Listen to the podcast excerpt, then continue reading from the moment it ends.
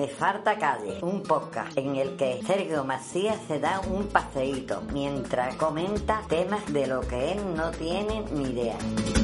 Venga, vámonos. Muy buenas a todos y a todas y bienvenidos a este quinto episodio de Me Falta Calle, chiquillo, por favor, estamos que lo regalamos, ya vamos por cinco. Yo soy Sergio Macías y en este podcast os cuento pues todas esas cosas con las que me falta calle, cosas que me convierten en un verdadero pringado y como siempre pues lo hago por la calle para darle un poquito más de emoción al asunto, ¿no? Y que sea más, pues mira, si se llama Me Falta Calle, hemos grabado en la calle, ¿no? Entonces, como siempre, uy, que se me cae todo. Como siempre he preparado una pegatina para dejar constancia de que hemos grabado este episodio en la calle, entonces la voy a pegar aquí, mira, plan renove, calderas individuales. Pues muy bien, calderas individuales y me falta calle, señora. ¿Qué quiere usted que yo le diga? Venga, vamos a hacerle un fotón. Vale, ya estaría. Iba a decir que esta foto la podéis ver en todas las redes sociales de Me Falta Calle, pero mi novia me ha dicho que soy muy pesado diciéndolo al principio de cada episodio. Entonces, pues voy a callar y no voy a decir nada. Ya quien quiera seguir, que siga donde usted donde la gana, ¿vale? Entonces, este quinto episodio de Me Falta Calle se titula Me Falta Calle con los robos. Y os estaréis preguntando por qué. ¡Uy! ¡Eso era mío!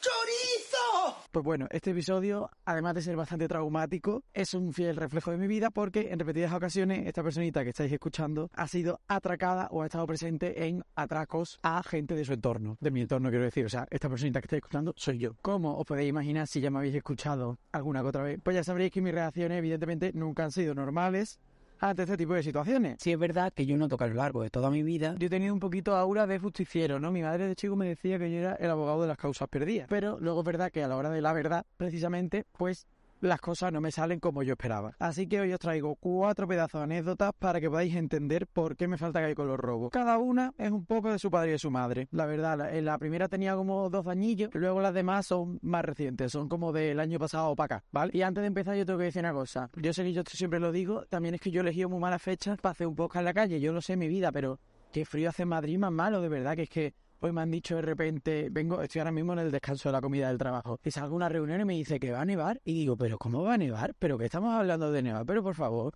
que ya estamos casi en marzo, si esto ya es casi primavera, que, vamos a estar ahora con las tonterías de la nieve. Que entonces tengo un problema, que ya de por sí vamos a juntar que vocalizar, vocalizar, yo vocalizo lo justito, como para que encima este frío se me está metiendo en el hueso de la mandíbula. Es que noto que, que, que, que me... ahora mismo parezco un poco Pipi Estrada en una fiesta, ¿vale? Me está bailando un poquito la mandíbula.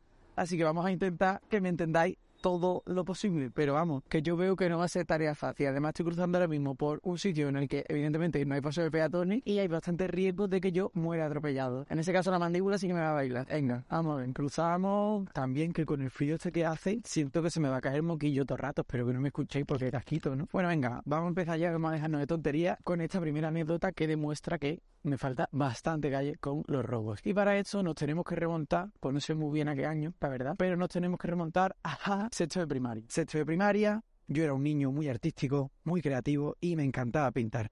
Y podemos decir que me robaron mi sueño. Después de este titular sensacionalista, vamos a explicar por qué me robaron mi sueño. Pues yo me acuerdo que yo tenía dos estuches, ¿vale? Dos estuches con un montón de lápices, de rotuladores, de boli, un montonazo de cosas, ¿vale? Porque a mí es verdad que me encantaba dibujar. Y de pronto, un día, esos dos estuches, repletos de material, desaparecieron. Pues yo intentaba buscarlo por clase, y yo, madre mía, ¿qué pasa? Por mi casa igual, no había manera, yo no encontraba nada, pregunté a toda mi clase y al final estoy por pensar, pues como que evidentemente lo que me falta calle me pasa desde pequeño y yo dije, nada, soy tonto, he perdido estos estuches, ¿qué le vamos a hacer? Me pega que me pase, ¿no? Entonces, pues mis padres me compraron otro, me compraron otro con la mitad de cosas, porque yo tenía ahí acumulado también de otros años, un montón de material y me dijeron, nene, y mi hijita, yo me convertí en un artista frustrado, que es lo que soy a día de hoy también. Y total, yo con ese tercer estuche, pues bueno, más o menos me apañaba. Pero ¿qué pasó? que a los meses ese tercer estuche me desaparece. Y yo ya dije, esto es imposible, no puede haber un agujero negro en esta clase, no es que yo tenga una mano negra, es que hay alguien que deliberadamente me está robando absolutamente todas mis cosas. Entonces ya la lié pardísima, en plan, hemos sido robados, hablé con los profesores y esto no puede seguir así. De esta clase no sale hoy absolutamente nadie sin que yo recupere mi estuche. Los profesores, la verdad que se portaron. Registraron a toda la clase, hicieron que todo el mundo abriese la mochila. No aparecía el estuche, no estaba por ningún lado. Al final sí que parecía que había un agujero negro. Total, yo tenía una mala pipa increíble ese día. No puede ser tercer estuche con qué cara voy yo a mi casa y digo, ah, me han robado otro estuche. No, tío. Y nada, pues terminó el día y no lo encontraron. Y yo me fui al autobús súper, súper enfadado. Y este autobús era del colegio también, no era un autobús de línea, ¿vale? Yo llego al autobús y le digo a la monitora lo que ha pasado, porque yo no me iba a rendir, ¿eh? yo estaba en plan, inspector Gache, yo voy a encontrar mi estuche, aunque sea lo último que yo haga, igual esta persona, por H o por B, sabe algo. Le digo a la monitora eso, me siento y de repente viene la monitora a mi sitio y me dice, Sergio, yo sé quién lo tiene. ¿Cómo? No te puedo creer. Y me dice el nombre de un chaval que iba a mi clase, ¿vale? Para preservar la identidad de esta persona, no voy a decir su nombre, vamos a llamarle Jacinto. Me dice, lo tienes Jacinto. Entonces yo, bien puto, con 12 años que tenía, ¿vale? 12 años tenía yo en sexto de primaria, ¿no? Calculo yo más o menos. Pues con 12 años, yo ya que tenía vista mucha telenovela, pensé en una estrategia para recuperar mi estuche. Me voy a levantar, que me había sentado, y ha llegado una gente que se me ha puesto al lado, y es en plan, por favor, yo no quiero hacer premier de este episodio, dejarme que yo grabe tan tranquilo. Total, que yo ya diseñé mi estrategia para recuperar ese estuche y me senté a su lado en el autobús, que era una cosa que yo nunca hacía. Yo nunca me sentaba al lado de Jacinto porque Jacinto y yo pues no éramos muy amigos que digamos, ¿no? Evidentemente, si Jacinto me había robado el estuche, ya podéis imaginarse ustedes que muy amigos, muy colegas, colegas no éramos. El caso es que yo me senté al lado de Jacinto y yo empecé, buah, tío, qué fuerte lo de hoy, ¿eh? ¡Qué broma tan buena! Es que si yo supiese que nació, buah, de verdad, yo es que me partiría el culo. Es que esto es divertidísimo, vamos. Es que yo a los profesores no se lo diría ni de coña, que solo me reiría. Y el Jacinto yo creo que al principio estaba flipando. Como que le, le, descuadré la cabeza. Esto él no se lo podría creer. Y poco a poco, bien puto, me gané la confianza del ladrón. Hasta que redoblé tambores. Efectivamente, lo conseguí. Y el ladrón confesó. El Jacinto, en verdad, estaba todo rayado. En plan, ¿de verdad no se lo dirías a nadie? Buah, es que ha sido, como que él tanteaba el terreno, ¿no? Es que ha sido buena, como para ver si yo de verdad pensaba que esto que era cachondeo y que a mí me hacía gracia. Y yo, claro, le seguí todo el rollo. Y al final Jacinto me confesó que él me había robado ese estuche, pero es que él... Iba a hacer una palabra muy fea. El Jacinto no solo me confesó que me había robado ese estuche, el Jacinto me confesó que tenía los otros dos que me habían desaparecido. Bueno, bueno, bueno, bueno. Yo sentía que yo una máquina traga perra, de repente todo mi material artístico volvía a mí. Total, el Jacinto y yo, en aquellos asientos de autobús, estrechamos lazos, la verdad. Y él me dijo que mañana me los traía todo, pero que por favor que yo no dijese nada, que le iban a poner un parte. Y yo todo falso, en plan, hermano, nada, qué bueno, abrazo, buah, es que ha sido brutal, no sé qué. Un poco psicópata esto que dice de pequeño, también te digo, ¿eh? Y el día siguiente, llegamos al autobús, Jacinto saca los estuches de su mochila como si fuese aquello, vamos, narcotráfico, y me los pasa por debajo para que yo los guarde, hermano, no digas nada. Y yo, buah, tío, ni de coña, no sé qué. Tal cual nos bajamos del autobús, yo ya rompí con Jacinto para siempre, me fui a mi puta clase y tal cual llegué, fui a mi profesora y le dije, mira mis estuches, me lo acaba de dar Jacinto, los tenía él todos, ya le puedo estar castigando. O sea, por favor, exijo parte y expulsión hacia esta persona que es un puto chorizo. Efectivamente, yo me sentí, ¿os acordáis de la serie Hermanos y Detectives? Que yo creo que era un poco de la época. Yo me sentí el niño de Hermanos y Detectives. ¿Cómo he conseguido esto? Yo solito he robado al ladrón, tampoco le he robado, ¿no? He convencido a un ladrón para que me dé lo que me ha robado. Yo me sentí vamos, eh, súper dotado. Luego es verdad, tengo que decir que evidentemente esta historia no iba a terminar tan bien. El chaval nunca me hizo nada, ¿eh? el chaval conmigo, vamos, no, Jacinto no, no se vengó, asumió la derrota. Yo creo que se dio cuenta él de me falta un poco de calle, evidentemente me iban a timar. Sí que es verdad que el castigo que le pusieron pues no era tan grave, no, pues yo me esperaba. Y yo tres estuches, picha, ponerle algo más, más contundente, no fue mucho, pero bueno, yo contento y feliz de haber recuperado mis estuches, que era lo que yo quería. Imaginarse yo de repente de, tener tanto rotulador, tanto lápiz, buah, el día más feliz de mi vida. Y esta historia ya siendo un poco las bases de lo que se venía en los años venideros. Yo he tenido más experiencia con los robos, cosas que me han pasado. Podría hacer igual cinco capítulos de esto, ¿vale? Yo he intentado seleccionar las historias que mejor reflejan el problema que yo tengo cuando me roban. Tengo más. Tengo más, es que me han robado muchas cosas, de verdad. Es que no, no entiendo, me ven cara de pringado, yo creo, y soy robado habitualmente. Pero bueno, como no tenemos tiempo para contarlas todas, y sería un poco aburrido, vamos a contar las más jugosas. Está sentado las bases, pero ahora viene una de las mejores historias que yo puedo contar. Yo sé que mucha gente me lo ha dicho, ¿eh? El episodio 3, cuando tu madre casi se muere, qué gracioso, no sé qué. Yo creo que esta historia está a la altura porque de verdad yo lo pasé tan mal, pero ahora la pienso y me río tanto, tanto, tanto. Febrero de 2022, ¿vale? Hace un añito justito. Mi novia, Pilar, un beso Pilar, te quiero hija, me había regalado un viaje a San Sebastián. Y la vida lo que me regaló a mí fue un viaje a la comisaría. Habíamos estado todo el fin de San Sebastián, bueno, yo me harté de comer, chulísimo el sitio, era la primera vez que yo iba, era ya domingo, terminamos de comer y nosotros nos volvíamos a Madrid, ¿vale? Antes de volvernos a Madrid, bueno, todo súper rico, este, este- por favor, eso es un rally, chiquillo, como vamos con la motito. Nosotros terminamos de comer, estábamos de pincho, todo súper rico. ¿Cómo se come en San Sebastián, eh? Se come, ojo. Y nosotros ya nos queríamos volver, pero antes de volvernos decimos, vamos a tomarnos una tartita de queso, que aquí es súper típico, que esto está súper bueno, el postrecito, el cafelito y ya cogemos el coche y nos vamos. Febrero, San Sebastián, tú te puedes imaginar frío que hacía y cómo llovía, ¿no? Estaba lloviendo, nosotros íbamos con nuestro paraguas por una callecita relativamente estrecha. Vamos juntitos, compartiendo paraguas, qué romántico o qué pobre porque solo teníamos un paraguas y de repente pasa por al lado un tío con un paraguas gigante que le da a Pilar en todo el ojo con su paraguas. El paraguas evidentemente abierto, ¿no? Entonces Pilar grita ¡Ah! porque le hizo un montón de daño, es que le metió toda la varilla en el ojo. Y el tío se da la vuelta y se ríe. Entonces Pilar, ojo cómo se puso Pilar. Mi novia es una persona 0%, 0% choni, ¿vale? Yo nunca la había visto así. Le metió un grito,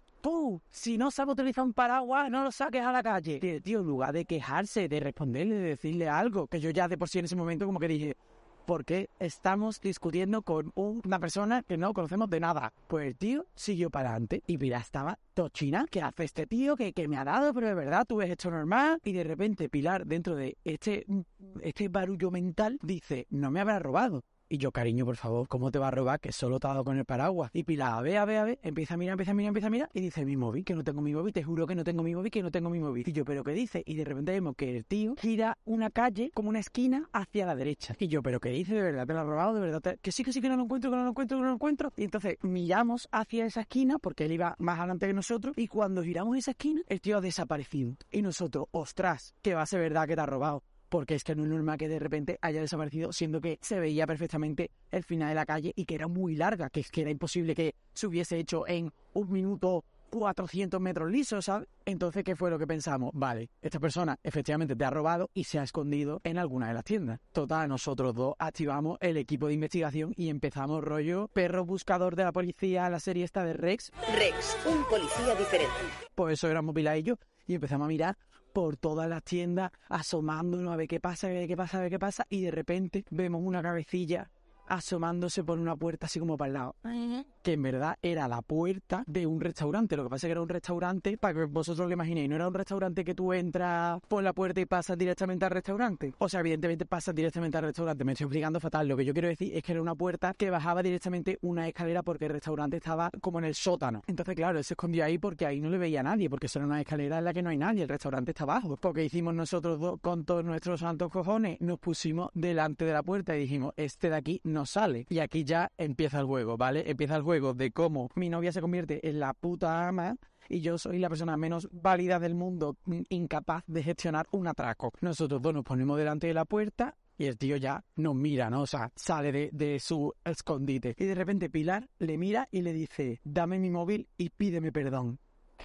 ¿Cómo que pídeme perdón? Tía, ¿cómo se te ocurre decirle perdón? Que esta persona literalmente nos puede matar. Bastante nos estamos poniendo delante y que le estamos diciendo que te dé tu móvil. Y claro, Pilar estaba modo, me vas a dar mi móvil y me vas a pedir perdón. Y yo estaba modo, por favor, quiero conservar mi vida. Nos peleamos con él un montón. ¿eh? O sea, bueno, nos peleamos. Pilar se peleó con él un montonazo, allí hablando en mitad de la calle y de repente el tío dice, vale, y se saca el móvil de Pilar de los putos huevos. Yo flipé, flipé muchísimo. Hostia, hostia, Pila, que era verdad que, que, sí que te había robado, que sí que tenía tu móvil. Os juro que a mí me petó la cabeza porque es que todo esto que yo estoy contando, que no sé cuánto rato llevo contándolo, es que todo esto pasó en un minuto, que fue súper rápido. Y, y claro, que al principio parecía como dado en el ojo. Vale, tenía tu móvil en los huevos. Pero es que vosotros diréis, hostia, ¿qué cojones tiene tu novia? Vale, pues no ha sido nada esto todavía. Mi novia estaba a punto de hacer las dos cosas más épicas que ha hecho en toda su vida. La primera, recordemos que este tío le dice, vale, y se saca el móvil de los huevos y se lo da. Pues ¿qué hace Pilar cuando el tío hace eso? Coge y lo primero que hace es, te estoy grabando y empieza a grabarle. Y yo digo, nos estamos ganando, que nos robe el móvil otra vez y nos lo estamos ganando, pero vamos de manual. Total, que mientras que lo estaba grabando, coge y recordemos que este tío antes tenía un paraguas que evidentemente para esconderse recogió, pues coge Pilar y le quita el paraguas al ladrón. Es que literalmente se lo arrancó de las manos, le cogió así, pa,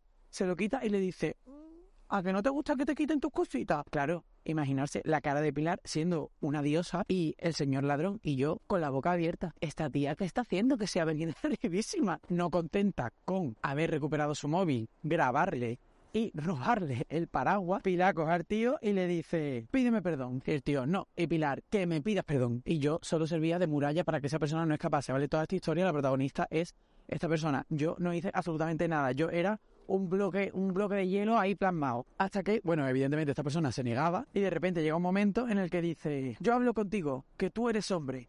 Yo, ¿cómo que tú hablas conmigo que tú eres hombre? ¿Qué, qué estás diciendo? Y claro, yo ahí ya, ahí ya me encendí. Estaba modo, modo ficus y de repente me tocaron los cojones. Y ya me puse a gritar, que es lo único que ellos hacen. Y de repente me puse a gritarle al tío en mitad de la calle de San Sebastián, completamente bajo uno. Me puse ya a decirle, encima de ladrón, eres un machista, se te tiene que caer la cara de vergüenza.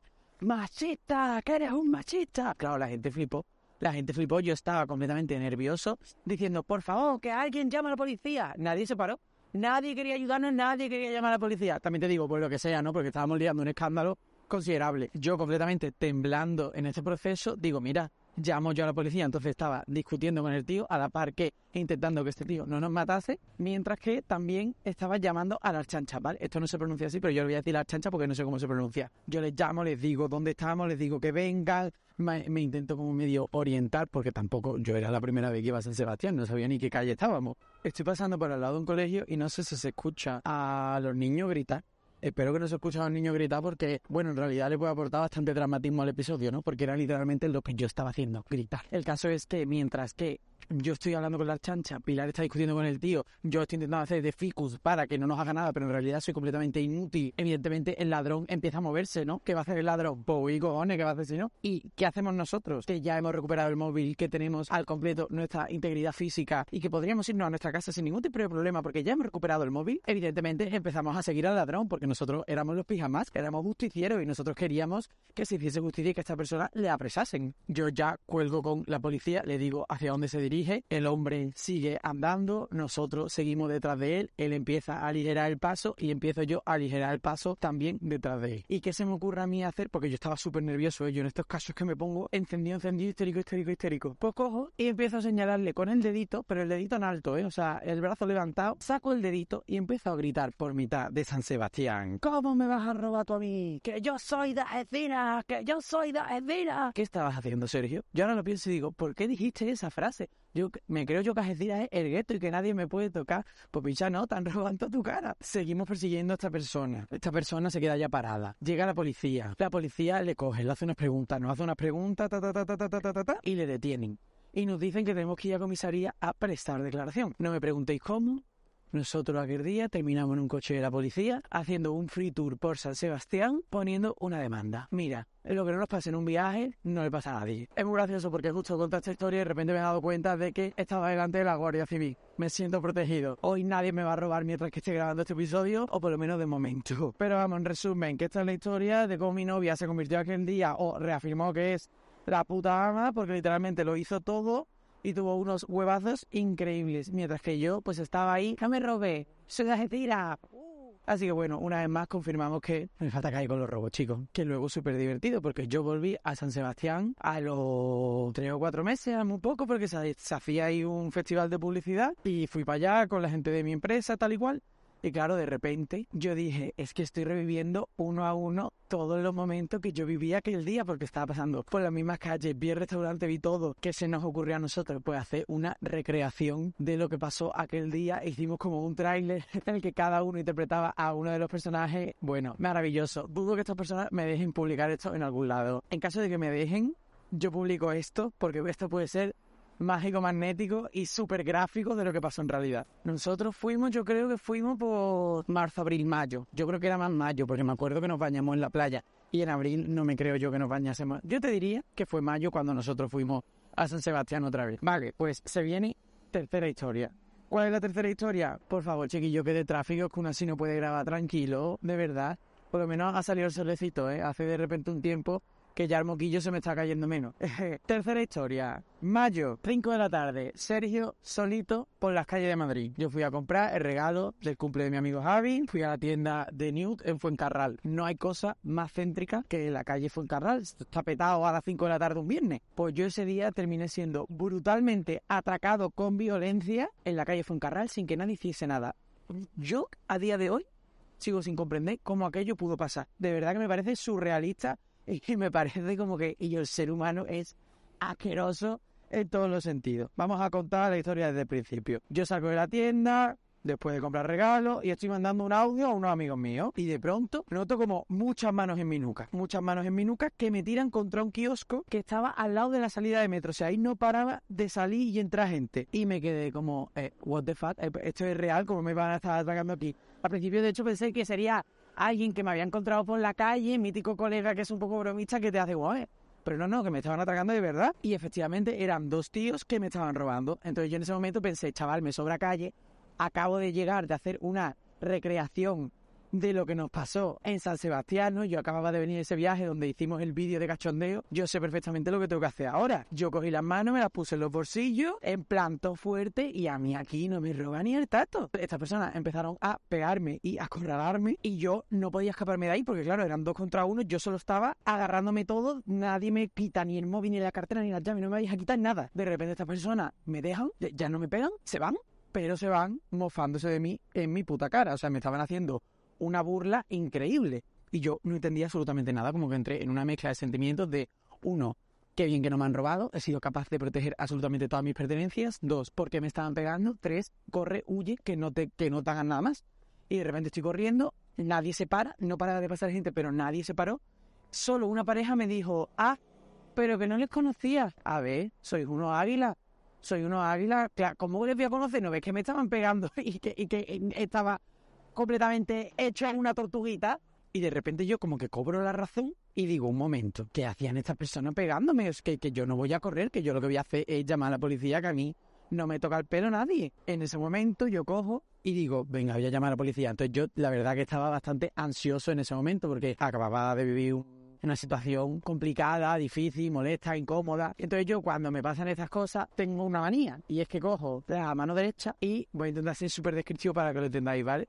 Me la meto como por dentro de la camiseta, por el cuello, y me toco como el cuello o el pecho, ¿no? Como la clavícula un poco. Pongo la mano, ¡pum! ¡Ay! Y claro, de repente cuando hago eso, digo, hostia, la cadena. Y claro, yo estaba súper feliz, súper happy de que no me habían robado nada, y era completamente mentira. Si me habían robado, yo había protegido todo lo que estaba en mi bolsillo, pero se me olvidaba que tenía un objeto que no estaba en mi bolsillo, que estaba en mi cuello, y era una cadena. Encima la historia es súper trágica, ¿vale? Yo paso a hacerla trágica porque, bueno, ya ha pasado mucho tiempo, y también yo creo que estas cosas hay que saber uno o hay que aprender a, a cómo tomársela. Típica historia, ¿no? De pues, yo mi abuela falleció hace un montón de años y cuando falleció, pues mis tíos decidieron darme algo para que yo tuviese recuerdo. Había una cadenita, la Virgen del Rocío, yo me la quedé y era mítica cadena que yo no me había quitado desde aquel entonces, ¿vale? Solo para hacerme radiografía, el resto de tiempo yo siempre la llevaba conmigo. Por eso digo que la historia es trágica, pero vamos, no vamos a estar aquí dando pena. Esto es un podcast de comedia, o por lo menos lo intentamos. Entonces yo dije, wow, wow, calma, calma, calma, me han robado la cadena de la abuela. Entonces ya me piqué. La verdad, yo me piqué y dije, yo voy a recuperar la cadena de mi abuela, vamos, aunque sea lo último que yo haga en la vida. Y empecé a correr de manera aleatoria, completamente desorientado, buscando a estas personas, no sabía dónde se habían metido. Empiezo a meterme una plaza para un lado, otra plaza para otro, una calle para arriba, una calle para abajo, me meto en el metro, no les encuentro y veo una patrulla de policía y digo, che, a esta gente le digo yo, para una patrulla, se lo digo, lo digo en la descripción, para otra patrulla y yo se lo digo también. Y yo mira lo que me ha pasado, no sé qué, la patrulla se pone manos a la obra a hacer su labor de cuerpo y fuerza de seguridad del Estado. Y yo dije, venga, pues estamos ante una situación complicada, voy a intentar llevar el control de esta situación, ¿vale? Esto también era un poco situación límite una vez más. Y yo en este momento creo que lo hice de puta madre, porque se me ocurrió, vale, esta cadena es de oro. ¿Dónde se vende el oro? En un compro oro. Evidentemente estos chavales van a intentar ir a un compro oro, que ahora mismo nadie sabe nada, a vender esta cadena y ya está. Pues yo cogí, me metí en Google Maps, a todo esto en mitad de un ataque de nervios cogí, llamé a, a- a Google Maps, no llamé yo porque Google Maps no pintaba nada aquí, llamé a todos los compradores que estaban por la zona y les dije cómo era la cadena, cómo eran los chavales que me la habían robado y claro, así como que yo me aseguraba que iba a recuperar mi cadena. Mentira, yo esa cadena nunca la he recuperado, ¿vale? Pero bueno, yo como que dije, wow, wow. He mejorado. Y nada, la historia, pues la verdad que muy bien, muy bien no termina, porque si no, no me faltaría calle con los robos, me sobraría. Yo ni recuperé nada ni nada. ¿Qué tuve que hacer? Tuve que ir al hospital a hacer un parte de lesiones porque me habían zurrado y además estaba atacado perdido. Tuve que ir a la comisaría a poner una denuncia, regular el sistema judicial, ¿eh? No veas si tuve que esperar, me tuve que cambiar de comisaría. Terminé, pues si esto empezó todo a las 5 de la tarde, yo terminé como a la 1 de la mañana ya con mi demanda judicial. Esto no se llama demanda.